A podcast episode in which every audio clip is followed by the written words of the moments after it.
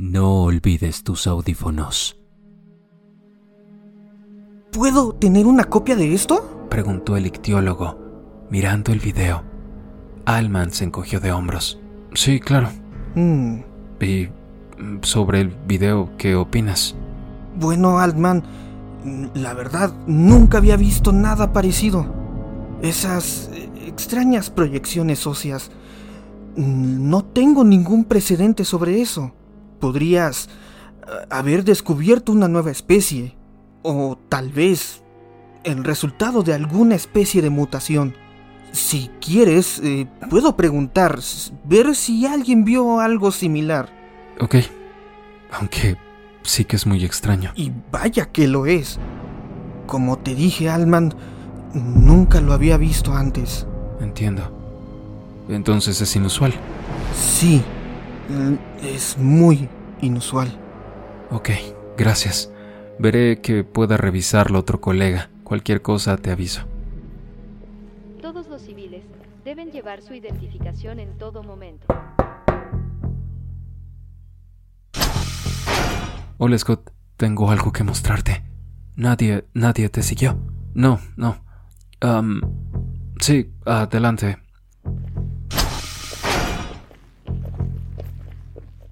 Mira esto. Am, ¿pu- ¿Puedes revisarlo? Claro. Eh, echamos un vistazo.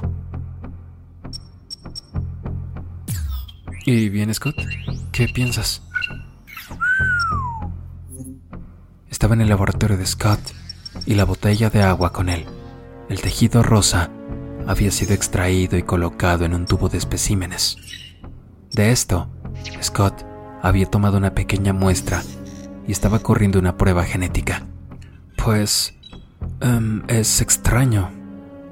Esto es tejido. ¿Y qué clase de tejido? Mm, tejido vivo. Como carne. Alguna vez estuvo vivo, pero tiene un perfil genético muy inusual. Entonces es piel que ha sido arrancada de algo? Am, no, no creo que sea así. Creo que estuvo vivo no hace mucho. Seguramente estuvo vivo cuando lo encontraste. Tal vez estuvo vivo incluso cuando lo guardaste en la botella. No, es que, Scott, eso no puede ser. Cuando lo encontré era igual a esto, solo que en grandes hojas. No podía estar con vida. Sí, es un organismo muy simple. No sé qué es.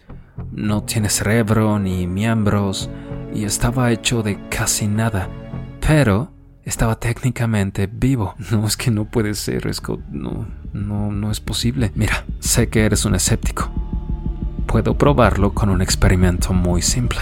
Eh, Dame un momento. Sacó un platillo de muestras, dejando el tejido rosa sobre la mesa.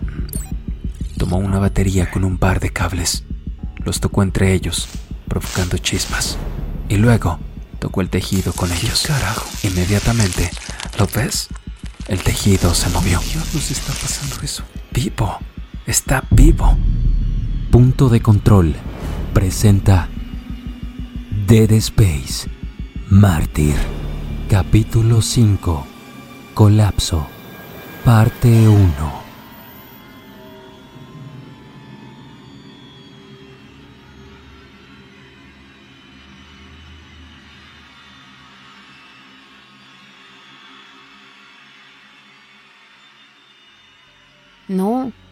es enfermizo.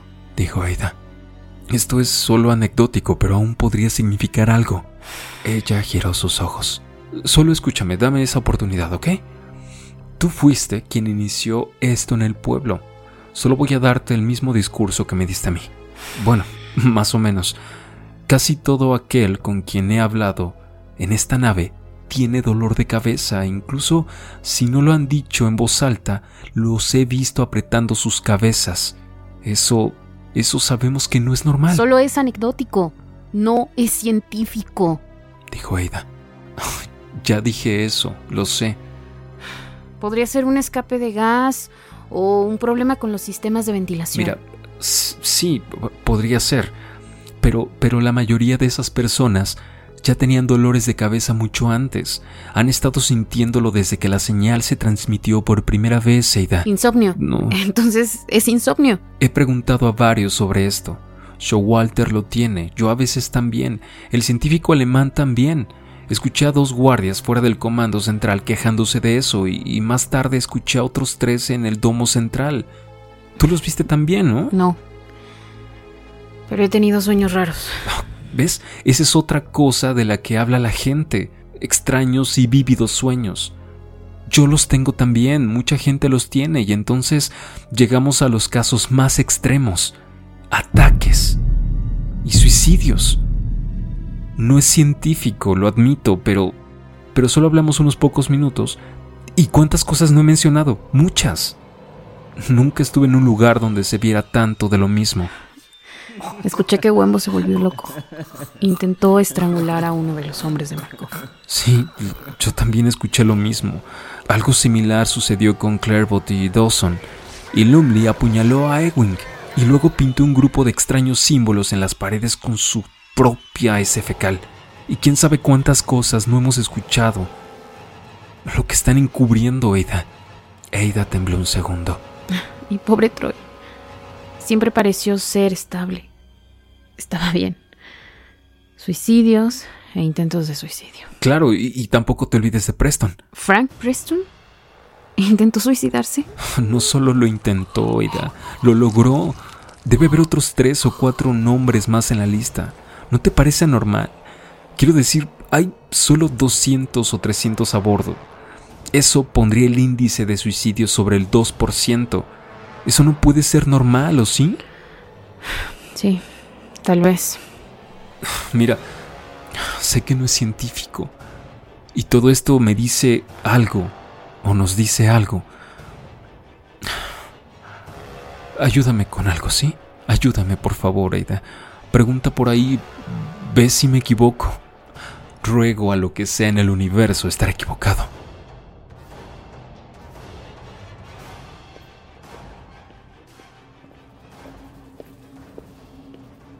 Horas después, Markov apareció en su puerta.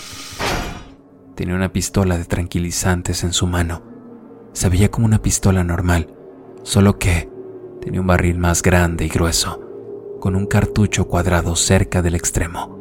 ¿Alguna vez utilizaste una de estas? Eh, no. Ok. Presta atención porque no te lo voy a volver a mostrar. Los dardos van aquí. El cartucho entra y sale. Hay cartuchos de CO2 en la culata, pero no necesitas preocuparte por reemplazarlos. Nosotros nos haremos cargo de eso. Tiras de esto hacia atrás y quitas el seguro. Es fácil disparar. Mientras esa palanca esté hacia atrás, disparará. Apunta un área carnosa. ¿No atravesarán la ropa? No dije eso. Ponga atención, Almant. Atravesará la ropa, pero la ropa incrementa las oportunidades de que algo salga mal. Así que apunta a la carne.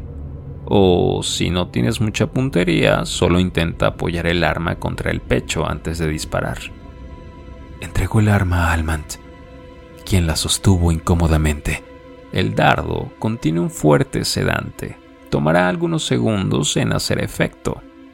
Lastimará al entrar, pero no será suficiente para detener tan rápido a un maniático. ¿Estás seguro de que no quieres un arma real? Um, no, no, eh, con esta está bien. Gracias. Bueno, pártese en 15 minutos, Salmant. No vayas a llegar tarde. Apresuradamente buscó a Aida y le contó lo que No. estaba pasando. No quiero que bajes ahí otra vez. No tiene efecto sobre mí, Aida. Además, no tengo opción. No y no. No después de lo que pasó con Hendrix. Mira, yo sé que no soy militar ni nada, pero manejé esa situación bien, ¿no es cierto? Aún estoy en una pieza, ¿no es así? ¿No te enteraste? ¿Enterarme? ¿De qué? Hendrix está muerto. Mató a una enfermera. La despedazó. Tuvieron que disparar. ¿Cómo es posible?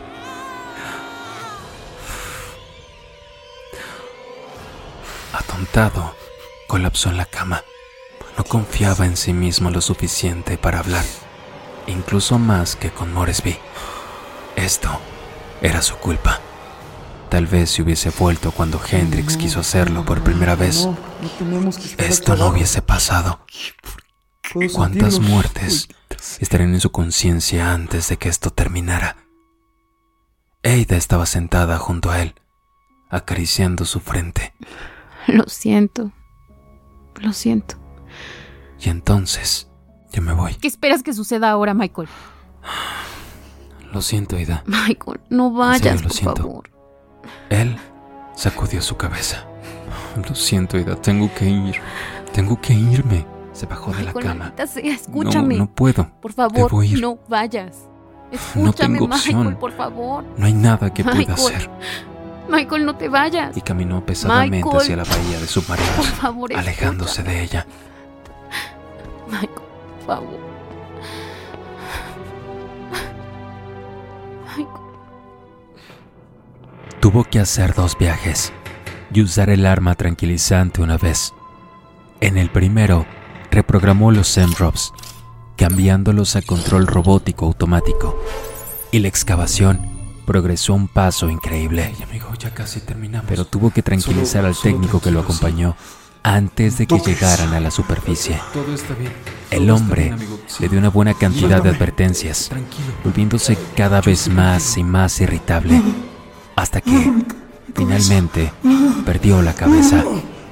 Espero estar realmente seguro de que era violento para dispararle, y como resultado, casi espera demasiado. De hecho, el hombre intentaba ahorcarlo mientras el tranquilizante hacía efecto, y sus manos lentamente se relajaron y colapsó. El segundo viaje, extrañamente, fue con Stevens, el psicólogo, quien aplicó electrodos en la cabeza de Almand y en sus dos manos, tomando lecturas de los cambios en sus ondas cerebrales mientras descendían. Así que supongo que Markov está de acuerdo conmigo en que los problemas mentales de Hendrix pudieron haber sido causados por la señal, ¿no? Preguntó Almand. Stevens sonrió. ¿Cómo puedo saber en qué piensa Markov, señor Alman? Almand se mantuvo listo todo el tiempo, con una mano en la pistola. Pero al igual que él, Stevens no pareció sufrir de ningún efecto adverso. Solo se quedó observando su equipo y a Alman de tiempo en tiempo y sonriendo. ¿Y aprendiste algo, Stevens? Sí, lo hice. Pero aprendería más si alguno de nosotros sufriera un ataque. No creo que quiera sufrir uno, ¿o sí? Alman sacudió su cabeza. No, no, no. No, definitivamente no. Mm, eso pensé. Tal vez a la próxima entonces. El siguiente viaje consistió de él mismo y un jovial ingeniero llamado David Kimball, descendiendo para recuperar el batiscafo taladro, aunque Almand no había sido informado de eso hasta que estaban en camino. Eh, se- se- será simple, eh, solo es cuestión de, de unos minutos. Em, todo lo que debemos hacer es em, dirigir un pulso eléctrico hacia el batiscafo. dijo Kimball, tocando una gran máquina cromada que había sido atornillada a la consola solo para este viaje. ¿Y qué hará eso? Eh, eh, liberará eh, las cargas de las alas del lastre y esto hará que el lastre sea expulsado. Luego de eso, el, el- el batiscafo subirá por su cuenta. Vaya, suena lo suficientemente fácil para que un robot lo haga. Eh, sí, eh, un robot podría hacerlo, pero, pero Markov pensó que sería mejor que nosotros lo hiciéramos. ¿Ah, sí? ¿Y por qué? No lo sé, Altman. No lo mencionó. En caso de que algo salga mal, agregó Almant en su cabeza. Cuando llegaron al suelo oceánico, continuaron moviéndose hacia el cono invertido que los robots habían creado. Habiendo completado sus tareas, las unidades ahora permanecían inmóviles, extrañas estatuas en la oscuridad. El batiscafo descendió y el cono se hacía cada vez más y más angosto sobre ellos. aumentó la intensidad de las luces y encendió las videocámaras. Almand miró sobre su hombro a Kimball. Parecía estar bien, aunque algo distraído, apenas nervioso. Nada de qué preocuparse aún, aunque Almand, solo para asegurarse, revisó que el arma estuviese cargada y lista. Oye, Alman, ¿y acaso tú has estado aquí abajo antes? Preguntó Kimball.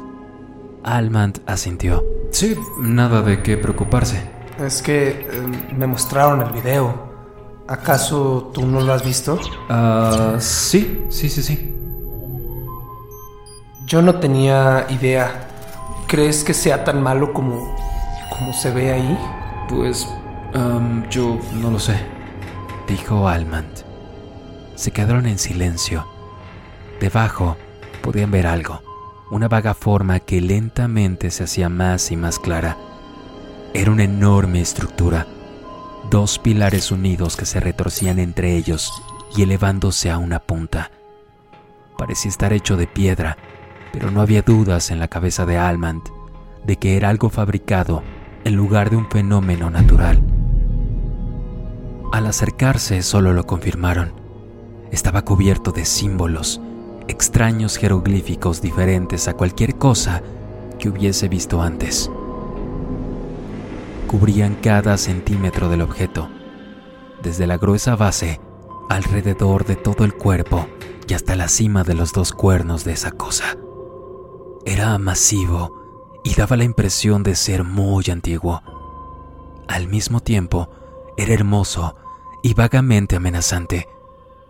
Era completamente alienígena, fuera de este mundo. De no serlo, Almant lo supo de inmediato al verlo. Había sido fabricado por manos, pero no humanas. ¿Por qué había sido construido y cómo? La piedra no mostraba roturas o rasgaduras o uniones. Era una única y gigantesca pieza, y la forma le recordaba algo. ¿Pero qué era? Y repentinamente lo supo. La cola del diablo, susurró Almand. ¡Santo Dios! dijo Kimball, con respeto en su voz. Los símbolos eran luminiscentes o captaban la luz del batiscafo de una forma muy particular. Revisó los displays, las pantallas la señal pulsante no estaba siendo captada por el momento. Probablemente algo bueno, pensó. Altman, ¿tú crees que sea seguro acercarse? ¿Qué es? ¿Quién lo hizo? Movió el batiscafo lentamente justo sobre el objeto, filmándolo desde todos los ángulos. Era la cosa más impresionante que había visto en toda su vida. Entonces aumentó el zoom de la cámara para grabar algunos de los símbolos. Hubiese seguido haciéndolo, pero los nervios de Kimball aumentaban. Oldman, Oldman, esto me está asustando mucho. Saquemos el otro submarino y larguémonos de aquí, por favor. Dijo. Ahí estaba, hundido en la base del artefacto. Alman descendió un poco más para acercarse lo más posible e iluminó la ventanilla de observación. Incluso desde esa distancia, el interior de la cabina era una pesadilla. Sangre derramada sobre las ventanas y paredes, formando raros patrones. Movió las luces rápidamente antes de que Kimball pudiese ver bien. Movió las luces a lo largo del costado de la nave, buscando señales de daño, pero los sellos parecían estar intactos. En teoría, debería subir, aunque fuese lentamente. ¿Estás listo? Sí, sí estoy listo. Respondió. Alman se movió hasta que no hubo riesgo de golpear la efigie y envió el pulso eléctrico. Golpeó el batiscafo de lleno. Un leve brillo eléctrico se dispersó a lo largo del casco. Entonces, el lastre comenzó a caer. Las tablas de plomo se hundían en el material depositado en el fondo, provocando una nube de partículas. Lentamente comenzó a subir. Lo vio venir, pasando apenas una docena de metros lejos de ellos. y dirigirse hacia arriba. Se detuvo un segundo y un brazo extendido lo siguió, rodando a través de la ventanilla de observación. Listo o no, no importaba, pensó, y ellos en su propio batiscafo lo siguieron hacia la superficie.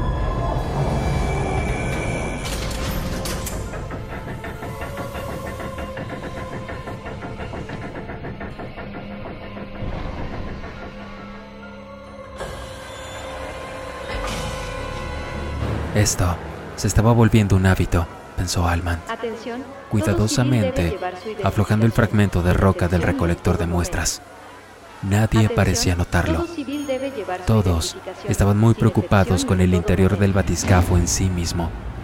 La cantidad de sangre dentro, los cuerpos dañados, podridos. Markov rápidamente hizo que pusiesen el área en cuarentena, pero no antes de que Alman Atención. hubiese escapado con la Esta muestra. zona está en cuarentena. Llevó el fragmento a su dormitorio para examinarla. Atención. Estaba seguro de que El era una de porción del artefacto mismo. Aparentemente era una roca ordinaria, pero una que no podía identificar. El fragmento que sostenía tenía una pequeña porción dentada. Tenía algo que había sido grabado o quemado en la roca, pero era una muestra muy pequeña para tener una idea clara de qué se trataba. Deslizándose durante la noche en un laboratorio cerrado, hizo algunas pruebas en ella. La sustancia era algo similar al granito, pero más dura, casi tan dura como el corindón. Una cara era lisa, podía ver dónde el resto había sido cortado. Estaba sorprendido de que el cortador no se hubiese quemado. Dentro de la roca encontró venas de minerales que halló demasiado regulares para ser naturales. Pero, si no eran naturales, ¿qué eran? Al final, confundido, decidió asumir que eran formaciones naturales. No había tecnología que él conociera que pudiese permitir a alguien manipular roca sólida de esa forma. Maldita sea. Lo que sea que haya pasado con los otros en el batiscafo, lo que Markov hubiese sido capaz de determinar, Almand nunca lo sabría.